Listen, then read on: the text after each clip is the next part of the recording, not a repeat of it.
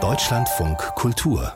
Buchkritik eine große Familiensaga über vier Generationen hinweg, in der die Frauen auf der Suche nach dem Glück sind und die Männer mehr durch Abwesenheit glänzen, wenn sie nicht auch noch zu Wurst verarbeitet werden.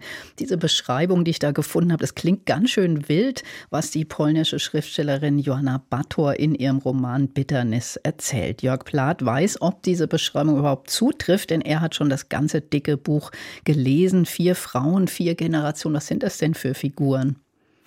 Oh, das sind sehr amüsante Figuren. Ähm, das sind eine Deutsche und drei Polinnen, weil der Roman Bitternis in Niederschlesien spielt. Das gehörte ja vor dem Zweiten Weltkrieg und bis zum Ende des Zweiten Weltkrieges zu Deutschland, zum Deutschen Reich und danach wurde es polnisch.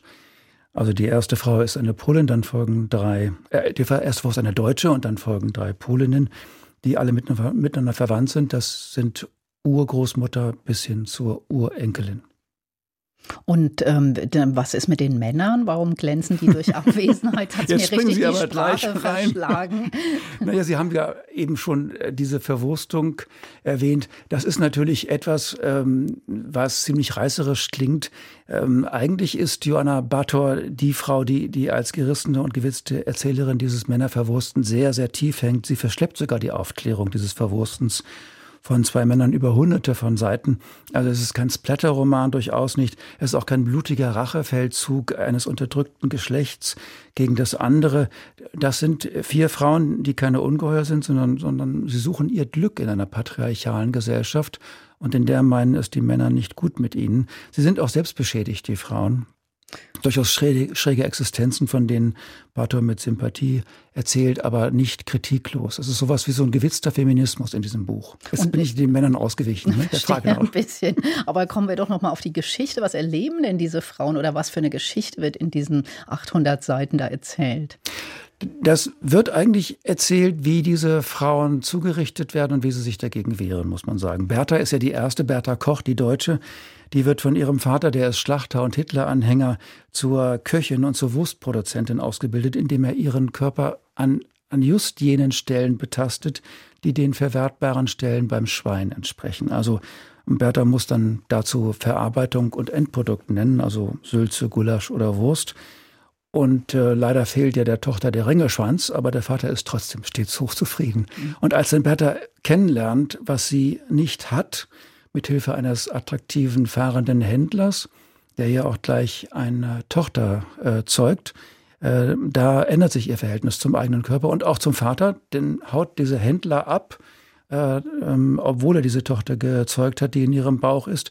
Und Bertha ist enttäuscht und rächt sich an ihrem Vater, der daran ja an dem Abfahren des Händlers nicht ganz unschuldig ist, indem sie ihr Wissen an ihrem Vater anwendet. Und dann findet ein Wolfshund hinterher seinen Kopf, aber ohne Ohren und natürlich auch ohne Rumpf.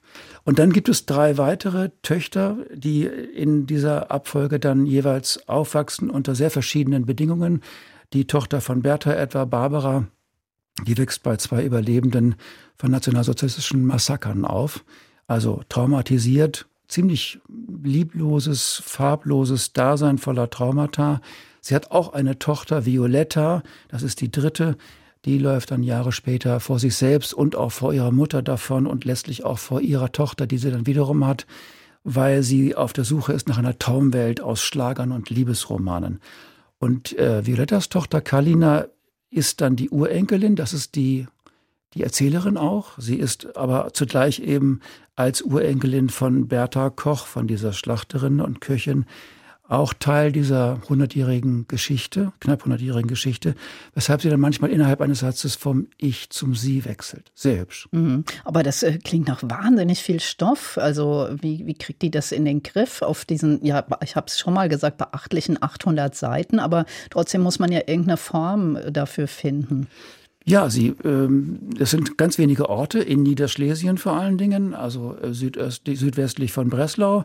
Äh, es gibt sehr viele Beziehungen zu Bekannten und Nachbarn. Es ist eine sehr atmosphärische, große Dichte darin, muss man sagen. Und manchmal vergeht einem Hören und Sehen, weil, weil da nicht nur Hunde und Wölfe sich miteinander paaren, sondern ähm, auch die Autorin dann alles miteinander mischt. Also literarische Gattungen, Verfahren und Topoi aller Art. Das ist so ein Wimmelbild, muss man sagen. Das sind sehr viele Frauen, die ihr Glück suchen. Äh, nicht nur diese vier, die im Mittelpunkt stehen und die miteinander verwandt sind, sondern auch noch weitere Frauen. Und Müllbild hat natürlich keinen großen Spannungsbogen, aber es hat viele kleine, weil diese Frauen kämpfen, kämpfen gegen diese Zumutungen. Das ist leichthändig lesbar. Ah, klingt aber für mich jetzt eher nach so einem sehr anspruchsvollen Lesevergnügen, was einen auch auf positive Art herausfordert. Nee, durchaus nicht. Das, also das ist wirklich sehr, sehr also man muss so sagen, prall. Die Erzählerin ist immer nah dran an diesen Figuren, die sie ja zum Teil rekonstruiert, weil es keine familiäre Überlieferung der Geschichten gibt. Ähm, das ist voller Überlebenswitz, also nicht nur Lebenswitz, sondern äh, Überlebenswitz. Äh, viel Leben, viel Sinnlichkeit, auch beim Verwursten. Und die Männer natürlich, die werden nicht nur verwurstet, die sind auch irgendwie immer flüchtig. Also entweder sind sie gewalttätig, dann werden sie verwurstet, oder sie sind immer nur ganz kurz da, oder sie lieben eben viele Frauen und nicht nur eine.